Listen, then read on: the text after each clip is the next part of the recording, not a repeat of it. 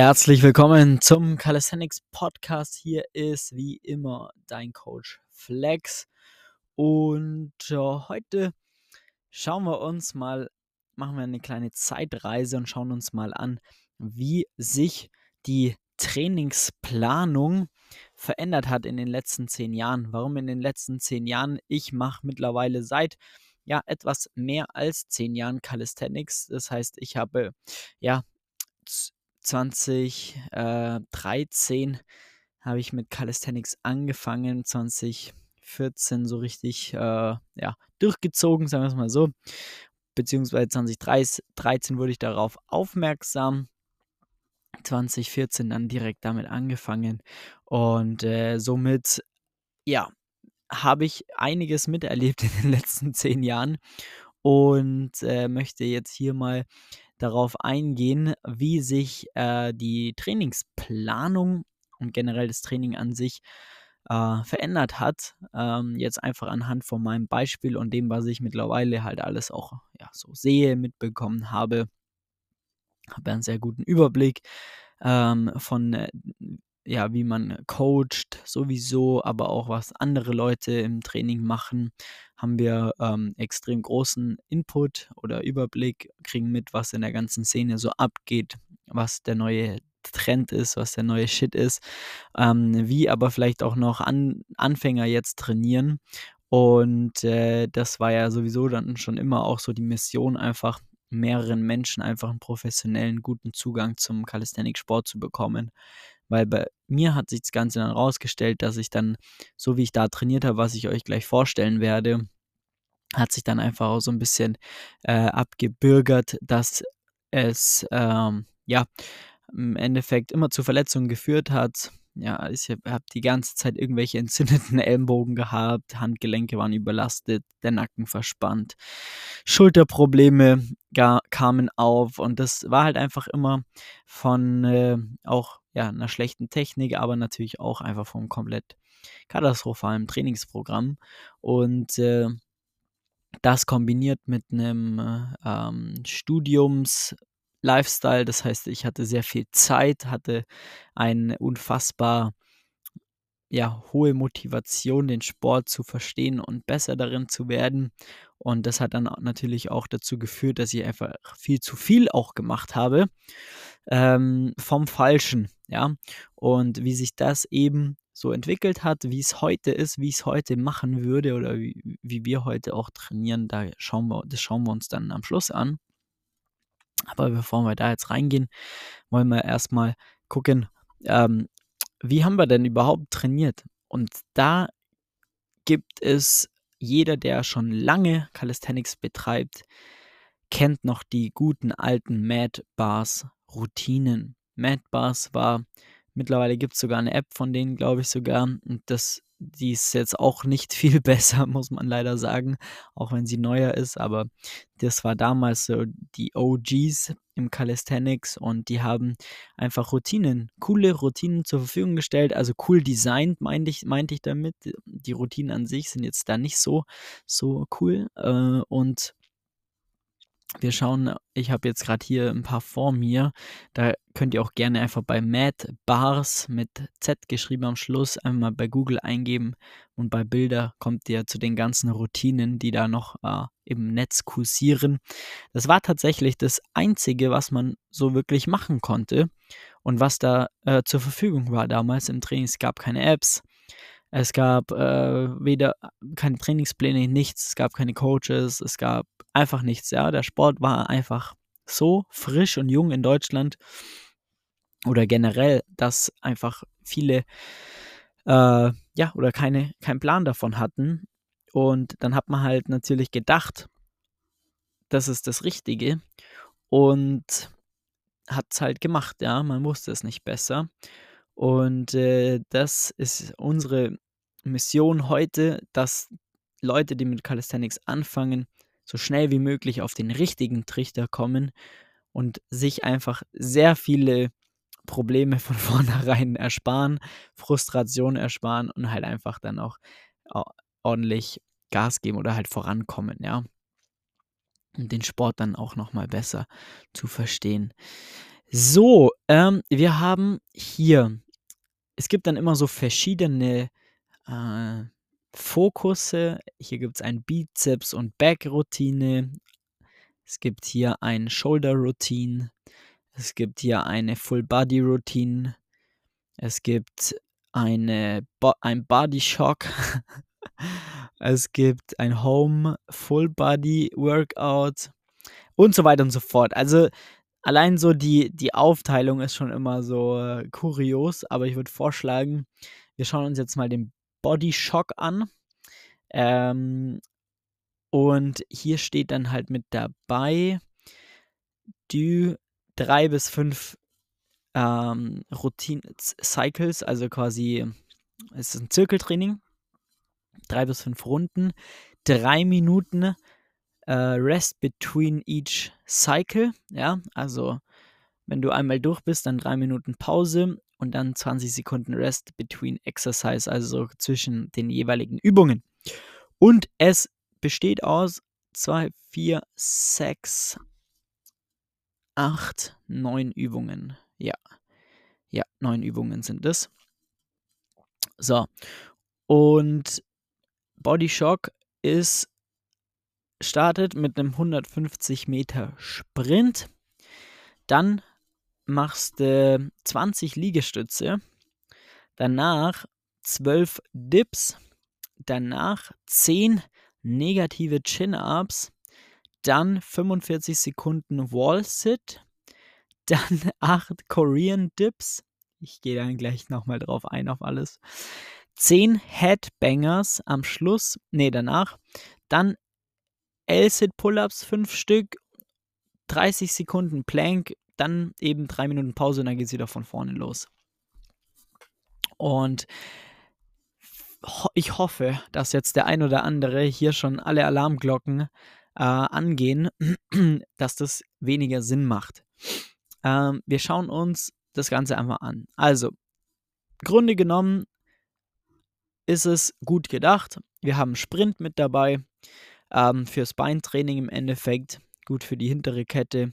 Wir haben die Wallsits an sich als isometrische Übung dabei, ist ganz okay, aber ist an sich viel zu einfach. Also wer 150 Meter sprinten kann, der kann länger als 75 Sekunden an der Wand sitzen. Also das Verhältnis passt schon mal weniger zueinander. Was da aber gut ist, dass die schwierigere Übung vorher kommt, ja. Dann Push-ups, 20 Push-ups, dann 12 Dips, dann 8 Korean Dips zum Push. So, da geht's schon los. Wir machen 20 Push-ups, was von den drei Push-Übungen die einfachste Übung ist, machen wir von vornherein und ermüden unsere Muskulatur, den Trizeps, die Brust, die vordere Schulter, wird einmal komplett vorermüdet. Dann gehen wir in 12 Dips rein. Ähm, das ist sehr herausfordernd. Also, das sind Routinen, da müsste ich auch kämpfen wahrscheinlich. Zumindest dann in der fünften Runde irgendwann. Aber das ist schon heftig so. Ähm, dann, wie gesagt, 12 Dips, das heißt mit einer vor starken Vorermüdung, 20 Sekunden Pause, gehst in die Dips rein. Dann hat, sagen wir mal, die drückende Muskulatur zwei Übungen mehr oder weniger Pause. Und dann kommen die Korean Dips, was eine Vollkatastrophe ist, die Übung. Ähm, du greifst an der geraden Stange hinter deinem Körper mit einem supinierten Griff. Das heißt, ähm, das heißt, äh, die Handflächen, wenn du jetzt mal die Handflächen nach oben, also du stehst, ja, oder sitzt, dann nimmst du quasi äh, die Hand, lässt einfach ganz normal hängen und drehst die Handfläche nach vorne, ja. So, und das ist eine Supination. Und jetzt führst du deinen Ellenbogen hinter den Körper und versuchst dort eine gerade Stange zu greifen. Eine gerade durchgängige Stange und auf der anderen Seite das gleiche. Das ist die Ausgangsposition. Und dann machst du einen Dip, also gehst runter und gehst wieder hoch. Haben wir unfassbar viel gemacht damals. Absoluter Schulterkiller. Geht krass auf die Bizepssehne. Du hast gar keine Möglichkeit, deine Schulter in einer vernünftigen Depression überhaupt in einer stabilen Position zu lassen. Und das dann nochmal mit acht Wiederholungen ist eigentlich schon Körperverletzung. Deswegen mit der Vor Vorbelastung von den ganzen Übungen ähm, ist es wirklich eine Vollkatastrophe. Denn nach Sprint, Push-Up, Dips kommen zehn negative Chin-Ups. Das ist ein Volumen, was für Leute vertretbar ist, die schon locker 10 Klimmzüge machen können. Das heißt, jeder, der da schwächer ist, der zerfetzt sich komplett bei diesem Workout. Denn bei 10 negative Chin-Ups bedeutet es, je nachdem, wie langsam man sich runterlässt, ist dein Bizeps auch schön auf Pump. Ja? Dann mit komplett vorermüdeten Schultern, äh, Brustmuskulatur und so weiter und so fort, ermüden wir jetzt auch noch unseren Bizeps, was an sich nicht dramatisch ist, aber dann kommen die Korean Dips. Das heißt, alle komplette Struktur, die du benötigst, um diese Übung überhaupt auszuführen, ist vorermüdet. Ah, und dann kommst du in eine unfassbar komplexe Übung, die für jeden Anfänger zu 100% unmöglich ist, technisch sauber auszuführen. Und das dann auch noch vorermüdet. Das ist ein absoluter Killer. So, dann haben wir die Korean Dips erledigt. Dann kommen wir zu den Headbangers. Das heißt, du machst einen Chin-Up, hältst dich oben mit dem Kinn über der Stange. Dann drückst du dich nach hinten weg, sodass deine Hand quasi oder der Ellbogen eigentlich fast gestreckt ist und dann ziehst du dich wieder ran. Also machst quasi einen Bizeps-Curl mit deinem ganzen Körper. Auch sehr fortgeschritten. Also da musst du auch eigentlich schon Weighted Pull-ups können, um überhaupt diese Übung sinnvoll auszuführen. Sieht ganz witzig aus, aber ist auch, wie gesagt, extrem ähm, anstrengend. Und dann kommt eigentlich die schwierigste Pull-Übung, der L-Sit Pull-Up, ist dann einfach nochmal mit fünf Wiederholungen super schwer mit der ganzen Vorermüdung von allen anderen Übungen. Also un unfassbar. Ähm, bisschen Core noch mit dabei und dann kommt noch ein Plank, der halt super easy ist am Schluss als Finish. Und dann geht der Spaß wieder von vorne los. Das heißt, so haben wir halt original trainiert. Ich kann mich noch echt daran erinnern. Und es wird als Medium bezeichnet, ja. Ist jetzt nicht mal, okay, es ist wenigstens nicht für Anfänger, ist aber für Medium. Da will ich gar nicht wissen, was da für Profis oder für Strong steht, ja. Also das sind so verrückte Sachen, ähm, die Aufteilung und richtig Katastrophe, wer das heute immer noch so macht mit den ganzen Infos, die mittlerweile draußen auch im Internet for free gibt. Ähm, dann haben wir das Problem der Pausenzeiten, wenn wir da mal noch zu sprechen drauf kommen, ist 10, 20 Sekunden äh, zwischen den Übungen. Ist HIIT-Training im Endeffekt und ist ein eigenes Trainingsformat, ist aber dann eher, also im Endeffekt ist es ein bisschen anspruchsvolleres Freeletics vom Training oder gut anspruchsvolleres Freeletics, ähm, vom Trainingsprinzip, vom Trainingssystem und ja, hat halt nichts damit zu tun, wofür Calisthenics irgendwo auch steht, stärker zu werden, Kraft aufzubauen und sich zu steigern. Und da ist es halt wirklich unumgänglich, längere Pausenzeiten reinzubekommen und ja, drei Minuten Rest between, dann das dann auch drauf geschissen eigentlich zwischen den Runden. Also eigentlich bräuchtest du drei Minuten zwischen jeder Übung, um diesen Zirkel ansatzweise sinnvoll ausführen zu können. Das heißt, wir haben da mehrere Probleme. Wir haben einmal die Übungsauswahl ist eine Katastrophe. Die Übungsreihenfolge ist eine Vollkatastrophe. Die Pausenzeiten nicht wirklich sinnvoll das komplette System nicht sinnvoll, weil es ein Zirkeltraining ist. Heißt ja eigentlich fast alles, was man falsch machen kann, ähm, macht man da. Wenn man sich, wenn man richtig, richtig fortgeschritten ist, und ich spreche jetzt hier, dass 20, 25 Pull-ups kein Problem für dich sind, dann kann man vielleicht da sogar ein bisschen Spaß auch an der Routine haben, aber das ist schon extrem fortgeschritten. Ja, und hier wird es als Medium verkauft. Und wir wissen alle, wir und überschätzen uns oftmals. Das heißt, das einfach mal auszuprobieren, ist schnell erledigt. So, das ist das Kernprinzip von diesen Übungen. Wenn wir jetzt uns, uns einmal noch vielleicht ein Beginner, hier, Beginner Workout anschauen, das Prinzip der Runden und so weiter ist immer das gleiche. Ja, wir haben jetzt hier nochmal vier Runden. Wir haben fünf Minuten Pause zwischen den Runden und 30 Sekunden Pause zwischen. Okay, wir sind Beginner, deswegen kriegen wir 10 Sekunden länger Pause zwischen den Übungen und fünf Minuten äh, Pause zwischen den Dingen. Das ist schon mal schon mal besser, ja. Aber für Beginner am Ende des Tages, System ist gleiche, ähm, die Übungen äh, die, also System ist gleiche. Die Pausenzeiten sind ein bisschen länger geworden, weil es Beginner sind. Und wir haben zwei, vier, sechs, sieben Übungen, nur in Anführungszeichen. Äh, das heißt zwei Übungen weniger. Aber jetzt ist es als Beginner ausgeschrieben. So. Und wir wissen alle, was Beginner sind. Die, viele Beginner können nicht mal fünf Klimmzüge. Ja, da würde ich jetzt, also bei uns definieren wir das so, eigentlich äh, definieren wir Beginner immer noch unter 10 Klimmzüge bist du immer noch ein Anfänger im Calisthenics oder ein Beginner. Ähm, deswegen bist du da in einem, sagen wir mal, in so einem Stadium drin, was halt einfach, ja, Sinn ergibt, ja. Aber es geht jetzt hier schon mal los mit sieben Close Hand Chin-Ups. Ähm, Chin-Ups, Hände zusammen, Chin-Ups machen sieben Stück okay, lass mir nur eingehen, aber das ist dann halt trotzdem Hände zusammen ist eigentlich gar nicht ist gar nicht schlecht sogar, weil es schon mal mögliche Mobilitätsthemen reduziert weil das die einfachste Form davon ist. Aber der Gedanke hier war, glaube ich, eher äh, besseren Bizeps-Curl zu machen. Und das ist auch, äh, ja, auch mittlerweile wissenschaftlich schon bewiesen, dass der Bizeps äh, keine viel höhere, also marginal höhere Einsatz hat bei einem Chin-Up gegenüber dem normalen Klimmzug. Auf jeden Fall, wir haben sieben Chin-Ups mit Hände zusammen. Danach haben wir fünf Klimmzüge normale Pull-ups. Dann haben wir sechs Dips.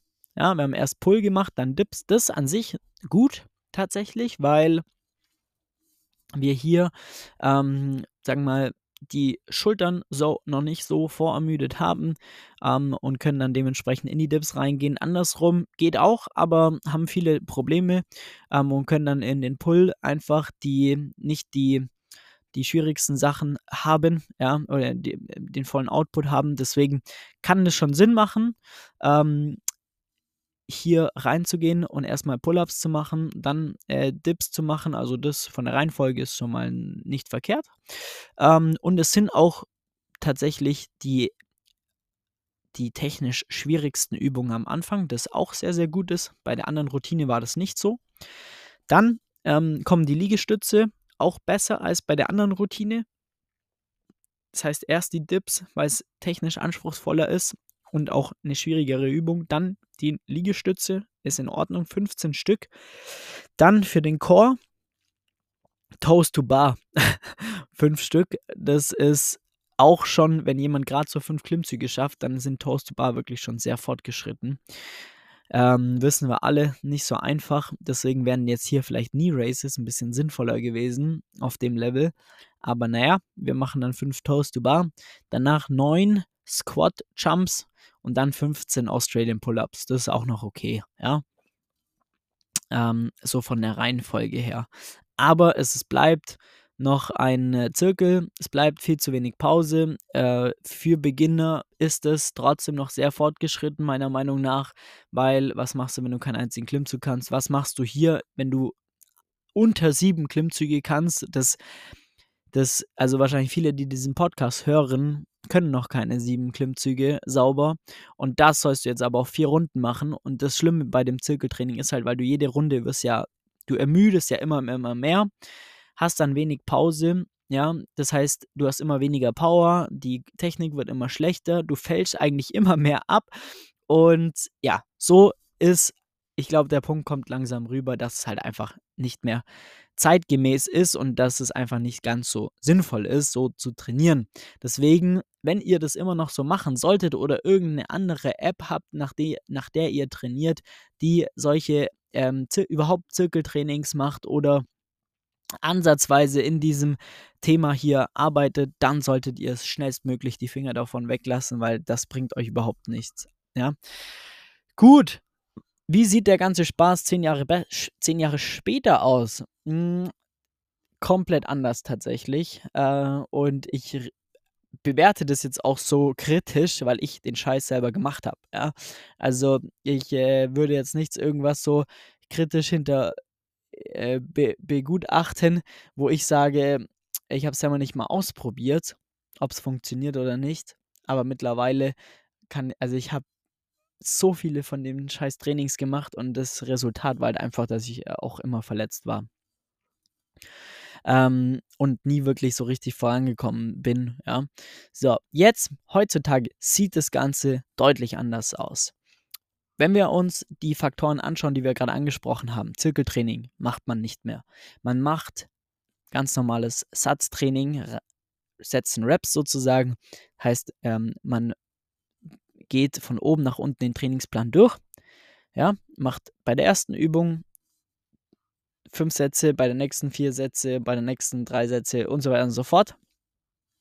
Und trainiert von oben nach unten. Punkt 1. Punkt 2. Pausenzeiten sind übungsspezifisch, wo sie im Trainingsplan sind, angepasst. Wahrscheinlich, na, kommen wir erstmal zur Übungsreihenfolge, das macht dann, komm, dann das macht dann mehr Sinn. Übungsreihenfolge, Warm-up, vielleicht Voraktivierungsübungen, wenn es irgendwo Limitationen gibt. Äh, dann gehen wir rein. Die meisten wollen gerne in Handstand lernen. Handstandtraining, Fokus ist hoch, Fokus macht, äh, ist da einfach ready. Handstandtraining, dann ähm, mit, keine Ahnung, 5 bis 10, 15 Sätze Handstand am Anfang, je nachdem, auf was für einem Leistungslevel du stehst. Auch das sollte dann individuell angepasst sein. Das hat noch einen Vorteil, du bist voll mit dem Fokus im Training, die Schultern sind langsam richtig warm. Dann kommt ein Skill-Part. Skill-Part kann sein, das kann dein erster Klimmzug sein, das können 10 Klimmzüge sein, das kann dein Muscle-Up sein, das kann Front-Lever sein, Back-Lever. Das heißt, Skills werden dann meistens am Anfang trainiert. Warum? Hat den Hintergrund, du hast am Ende des, äh, am Anfang vom Training einfach die meiste Power und Skills zu erlernen ist nichts anderes als neue Bewegungen zu lernen. Das heißt, es muss einfach, ähm, ist kognitiv anstrengend und auch technisch anspruchsvoll, weil du eine neue Bewegung erlernst. Ja, und deswegen musst du da komplett bei der Sache sein und somit ähm, sollte das technisch anspruchsvollste mit der höchsten Priorität, weil es dein Ziel ist, vielleicht dann auch am Anfang stehen von deinem Training. Ja, dann haben wir, das können ein bis zwei Übungen sogar sein, dann kommen Back-Off-Sätze zum Beispiel können dann da mit dazukommen. Ja. Es können dann ähm, irgendwelche nochmal äh, technische Sätze sein, wie zum Beispiel äh, im ersten Skillsatz, sagen wir mal Klimmzüge. Du willst deine Klimmzüge steigern, das ist dein größtes Ziel. Du machst Warm-up, Handstand, dann dreimal, viermal sechs Klimmzüge zum Beispiel. Dann hast du aber festgestellt, dass bei Klimmzügen deine Schulter vielleicht nicht so stabil ist, wie sie sein sollte. Dann wäre eine Möglichkeit, äh, ein, zwei Sätze hin, hinten anzuhängen mit Assistenz, äh, mit einem Assist Resistance Band, dass es dir leicht fällt, dich hochzuziehen. Ja, also quasi schwarzes, blaues Band, das wirklich easy ist für dich hochzuziehen, weil wir sind ja schon gut vormüdet. Und dann bauen wir noch eine Kadenz ein, dass wir sagen, okay, wir gehen jetzt hier drei Sekunden langsam nach oben und fokussieren uns auf die Schulterblattaktivierung. Ja. Danach, nach diesem Skill-Part, kommt dann der Kraft-Part, ist so ein, eins zusammen. Ich sage, wenn wir fortgeschrittene Skills uns anschauen, dann würdest du Front-Lever, Back-Lever am Anfang machen, mit vielleicht ein paar Back-Off-Sätzen und dann würden zum Beispiel ähm, Weighted Pull-Ups oder Chin-Ups zum Beispiel folgen. Wäre eine sinnvolle Reihenfolge. Muss nicht immer so sein, kann, aber ist sehr sinnvoll. Und dann haben wir den Skill-Kraft-Part, sagen wir mal, abgeschlossen. Dann kommt ein äh, keine Ahnung, Assistenzübungen, wenn wir jetzt mal bei einem klassischen Pulltag bleiben, dann wäre das könnte man jetzt zum Beispiel Rudervarianten mit reinbauen, Face Pulse, Reverse Flies, je nachdem, wo es Probleme gibt. Das kann man aber auch ähm, Scapula Pull-Ups mit reinnehmen, mit Zusatzgewicht vielleicht sogar schon. Wenn wir jetzt aber in eine fortgeschrittene Trainingsplanung reingehen, dann äh, kann das Ganze aber auch so aussehen, dass wir, ähm, sagen mal,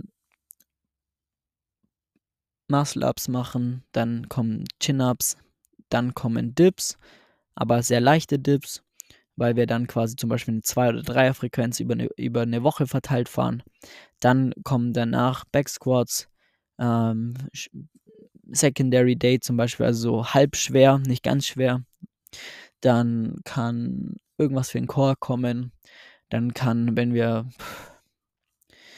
Innenrotationsproblem haben bei der Kniebeuge, bei der Hüfte, könnten wir zum Beispiel eine ADL-Variante mit einer Black Roll zwischen den Beinen klemmen haben, um einen Innenrotationsbias uns äh, ja, vorzustellen. Wir könnten die Fersen erhöhen, die Beine gestreckt lassen und Stiff-Leg RDLs machen. Ebenso einen tendenziell höheren Innenrotationsbias, die Übung und so weiter und so fort. Also da hört es nicht auf und da wird es so komplex, weil es einfach individuell angepasst werden muss, die Trainingsplanung. Ja, das heißt, die Reihenfolge ist schon ganz anders, die ist individuell zu wählen im Training heutzutage. Also da werde ich nicht mehr fertig, wenn ich da jetzt äh, ausufere. Aber ich glaube, der Punkt kommt rüber. Das heißt, die Übungsreihenfolge und die Übungsauswahl ist deutlich spezifischer. Es gibt mittlerweile viel mehr Know-how dahinter, warum passiert so etwas. Ähm, man hat ein viel höheres Verständnis von Anatomie, von Biomechanik bekommen ähm, und so weiter und so fort. Deswegen fällt es uns viel einfacher, solche Trainingspläne auch zu schreiben und zu bewerten, äh, weil die Frage ist immer, warum mache ich das und kann dann dementsprechend auch sofort eine Antwort geben, ähm, weshalb wir es genauso gemacht haben. Und ähm, es ist alles darauf ausgelegt, dass man stärker wird, dass man Skills erlernt, dass man Bewegungen erlernt, dass man einfach einen schöneren Flow bekommt. Dann kommen wir zu den Übungs- Pausenzeiten quasi. Ähm, da starten wir oben. Alles, was maximal kraftträchtig ist, machen wir tendenziell ein bisschen länger Pause. So eine Pauschal. Äh, sage ich jetzt mal, hilft da ganz gut. Je weniger Wiederholungen wir machen, desto mehr Pause macht Sinn. Und wenn wir hinten raus irgendwelche Assistenzgeschichten haben, wie Curl, Speed, Hollow Body Holds, Reverse Flies, Face Pulls und so weiter und so fort. Das können wir dann entspannt auch mit ein bis zwei Minuten Pause machen und davor kann es vier, fünf Minuten teilweise sein. Drei bis fünf Minuten können da schon sinnvoll sein, je nachdem, wie schwer es wird. Und ja, das ist komplett crazy, was da einfach sich getan hat in dieser, in diesen letzten zehn Jahren. Plus, wir haben jetzt bei uns mittlerweile schon über glaube, mittlerweile müssten es über 300 Leute sein, die wir aktiv gecoacht haben. Und dadurch nur im Online-Coaching, da ist noch kein ähm, Workshop mit dabei. Und äh, das heißt, wir haben über 300 Leute Minimum ein halbes Jahr äh, verfolgt oder ja, mit denen gearbeitet. Das heißt, wir haben sehr, sehr viele Daten gesammelt und eben auch gesehen, was funktioniert, was funktioniert nicht. Wir sind auch immer noch in einem Weiterentwicklungsprozess, aber das mittlerweile schon einfach auf einem sehr hohen Level, ähm, weil wir natürlich auch aus unseren Fehlern lernen und das natürlich vorantreiben wollen. Und ähm, ja, so hat sich das getan in den letzten Jahren und das ist das Coole, dass sich es weiterentwickelt, dass es professioneller wird. Heute Kunden von uns, die werden einfach schneller, besser als ich damals in der Hälfte der Zeit so oder in der doppelten Zeit quasi. Also sie werden in der Hälfte der Zeit doppelt so gut wie ich und wahrscheinlich noch, noch mehr, weil, weil halt einfach alle Störfaktoren von vornherein schon mal ausgemerzt werden oder zumindest die meisten. Wenn du davon ebenfalls profitieren möchtest, von der professionellen Trainingsplanung, die auf dich und deinen Alltag perfekt angepasst ist, dann trägst du dir sehr gerne jetzt einen Termin ein für ein kostenloses Beratungsgespräch unter www.flex-calisthenics.com und dann schauen wir uns mal an, wo du aktuell stehst, und ähm, was der richtige rote Faden ist für dich, um aufs nächste Level zu kommen und mit dem Calisthenics-Sport richtig durchzustarten. Deswegen sehr gerne Termin eintragen und dann können wir uns das mal individuell für dich in dem Beratungsgespräch anschauen. Und wenn du dann davon überzeugt bist, dass es funktioniert, dass wir da die richtigen für dich sind, können wir auch gerne über eine Zusammenarbeit sprechen. Aber das Beratungsgespräch ist vollkommen kostenlos. Deswegen ähm, gerne einen Termin vereinbaren. Und ja, dann freue ich mich schon bald, äh, mit dir persönlich zu sprechen. Ansonsten bitte noch einmal hier den Podcast bewerten, damit wir auf die 200 Bewertungen kommen dieses Jahr. Wäre sehr geil. Fehlen nur noch 15 oder so. Und dann